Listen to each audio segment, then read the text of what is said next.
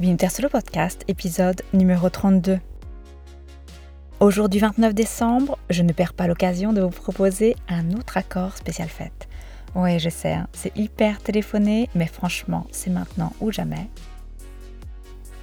Benvenuti, soyez les bienvenus à l'écoute de l'unique podcast sur le vin qui vous aide à choisir et comprendre la vostra prossima bottiglia italiana. Je suis Audreyne et oggi sono il vostro sommelier.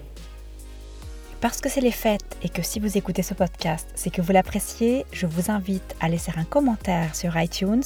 Ça peut paraître bête, hein, mais c'est un super moyen pour soutenir ces quelques minutes de culture sur le vin italien. Et si vous avez envie de me poser directement des questions, vous pouvez me contacter via le site de vinoterso.com, via l'adresse mail vino, V-I-N-O, at vinoterso.com ou via Instagram, toujours à vinoterso. D'ailleurs, si vous n'avez pas encore eu l'occasion, allez faire un tour sur Instagram de Vinoterso. C'est la partie visuelle qu'il manquait au podcast. J'y poste toutes les semaines, euh, pardon, tous les jours des infos, des bouteilles, des notes de dégustation, des moments de vie italienne. Parce que j'habite à Rome. Et si vous avez apprécié le superbe accord de la semaine dernière, panettone et moscato frizzante, aujourd'hui je vous propose de faire un pas en plus ou un pas en moins selon les points de vue. Je vous fais rapidement le tableau. Vous êtes devant la cheminée, la dinde est digérée depuis longtemps, votre panettone aussi. Vous voyez, hein, je suis optimiste. Il vous reste quelques épisodes de The Crown à visionner, deux chocolats dans la boîte et un fond de Prosecco Superiore. Parce que bien sûr, après avoir écouté Vino Terzo, vous avez décidé, très justement d'ailleurs, de réveillonner avec un bon Valdobbiadene Prosecco Superiore. Alors, ça peut sembler une bonne idée. Vous sortez même une flûte et pourquoi ne pas pousser l'idée jusqu'au bout? Après tout, c'est encore Noël. Et The Crown réveille en vous une forte envie de vie de château. Vous rangez la flûte, vous sortez une coupe à champagne, une soucoupe en porcelaine pour les chocolats, une serviette à thé du service de grand-mère. Canapé, épisode suivant, c'est parti.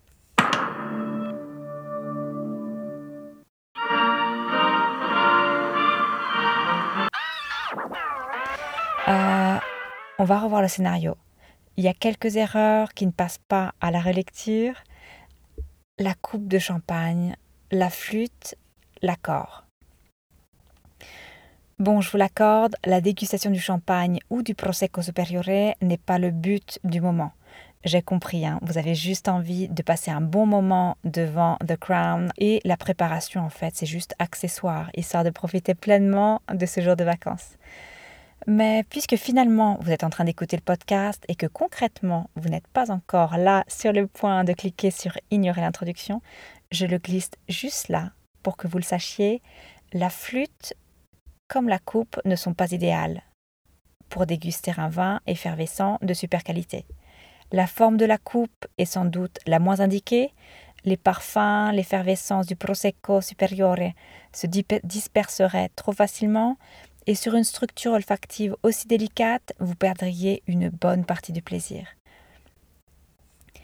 La classique flûte non plus n'est pas idéale, l'ouverture est certes moins large que celle de la coupe, elle reste cependant trop large pour la délicatesse des vins effervescents.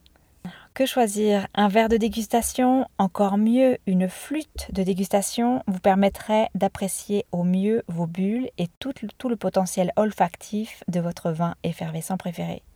La flûte de dégustation a une forme de losange tronqué. La base est juste bien pensée pour faire naître les bulles et nourrir ainsi un des plaisirs des vins effervescents. Le corps du verre s'élargit pour permettre aux arômes de se libérer dans le verre et le col se referme pour permettre aux dégustateurs d'en profiter pleinement. Si vous ne voyez pas ce que je veux dire, je vous laisse un petit guide en lien de l'épisode sur le site. Comme je sais que tout le monde n'a pas de verre de dégustation chez soi et qu'il est peut-être un peu tard pour les mettre sur votre lit de Noël, entre la coupe et la flûte, choisissez la flûte. Euh, oui, la coupe, c'est vraiment, vous vous sentez festif ou festive comme Camilla ou Charles. L'autre erreur, ne vous inquiétez pas, est facilement récupérable. Et si vous avez écouté l'épisode de la semaine dernière, vous savez de quoi je parle.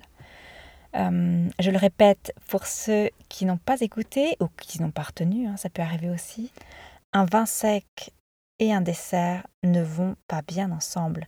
Je vous le rappelle, en règle générale, les desserts s'accordent par concordance et les chocolats ne font pas exception.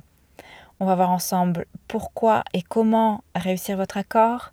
Donc, dessert et prosecco superiore, dans notre cas, chocolat et prosecco superiore ne sont pas bien assortis. Sauf, et c'est une exception, si vous avez un prosecco superiore dry. Vous rappelez, hein, comme le Cartizze. Oui, je sais, dry en anglais, ça veut dire sec, mais c'est un faux ami. Le terme indique un vin qui résulte sucré en bouche, donc avec un taux de sucre résiduel élevé. D'ailleurs, si vous avez testé l'accord de la semaine dernière et qu'il vous reste un fond de Moscato d'Asti di allez-y, hein, je vous donne le feu vert. Pourquoi notre accord avec un Prosecco Superiore ne fonctionne pas? Si on analyse avec attention les deux chocolats de la boîte, un gianduja, une truffe peut-être, on a des sensations douces, sucrées, mais aussi amères avec le cacao, la tendance grasse du beurre de cacao, de la noisette, du beurre si vous avez une truffe, la persistance importante aussi. La persistance, hein, je vous le rappelle, c'est le fait de sentir les arômes après la déglutition. Quand le vin est important, on peut d'ailleurs sentir les arômes longtemps, longtemps après. Le vin doit présenter une douceur, un moelleux et une persistance au moins équivalentes. Le Prosecco Superiore n'est donc pas indiqué avec les deux chocolats. Le vin après le chocolat résulterait plus acide, plus dur qu'il ne l'est. Et si entre Prosecco et chocolat vous penchez pour le premier, laissez les deux chocolats de côté, on change d'accompagnement, quelques chips, deux olives, votre abonnement Netflix, canapé, épisode suivant, c'est parti. Deuxième scénario, si vous ne voulez pas renoncer aux deux chocolats, rappelez-vous, hein, je ne parle pas de chocolat de dégustation avec un pourcentage de cacao au-delà des 70%, qui serait décidément plus apprécié avec un rhum ou une grappa. Je parle de bonbons au chocolat, hein, comme les pralines, les truffes, le gianduja italiano, des chocolats qui ont une composante sucrée et grasse importante, et pour avoir une expérience vraiment sympathique, il vous faut un vin qui sera complémentaire. Le Moscato d'Asti di s'il vous en reste après la dégustation de panettone, pourrait être pas mal. Hein. le Moscato d'Asti est un vin sucré, un vin doux. Même si le Moscato pourrait se révéler un petit peu trop délicat face au chocolat, il serait plus adapté euh, avec le panettone aux écorces confites, comme on l'a vu déjà. Pour compléter les caractéristiques du chocolat, on a besoin de douceur, de rondeur, de tanin délicat avec une persistance en mesure de tenir tête aux arômes forts du chocolat. On va imaginer avec notre chocolat un vin rouge rubis avec des arômes enveloppants de cerises, de confiture, de cannelle. Ça fait tout de suite Noël. Hein.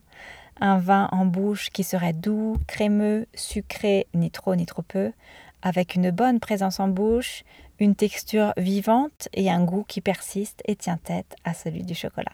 Celui que je vous propose aujourd'hui coche toutes les bonnes cases. C'est un vin rouge vénitien, élaboré à partir des cépages Corvina, Rondinella et Corvinone. Euh, peut-être des cépages qui vous disent quelque chose, parce que ce sont les cépages de l'Amarone et de la Valpolicella, le vin emblématique vénitien. Mais ce n'est pas un Amarone que je vous propose aujourd'hui, c'est le Recioto, la version plus douce et sucrée de la marrone. Les grappes, après la vendange, sont mises à sécher pendant une centaine de jours dans des greniers ventilés. Le processus permet de concentrer les sucres présents naturellement dans les raisins et d'obtenir, après la vinification, un vin doux et moelleux, qui est parfait pour les deux chocolats. Ça tombe bien. Je vous libère, c'est tout de même les vacances. Je sais que tout le monde n'a pas de recioto de la Valpolicella chez soi. Vous pouvez le trouver chez votre caviste ou en ligne.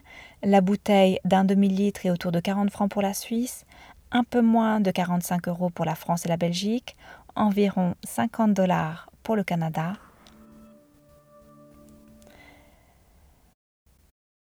Il ne me reste plus qu'à vous souhaiter une excellente semaine. Je vous retrouve la semaine prochaine pour une nouvelle année, un nouvel épisode et une nouvelle saison de Vinoterre sur le podcast.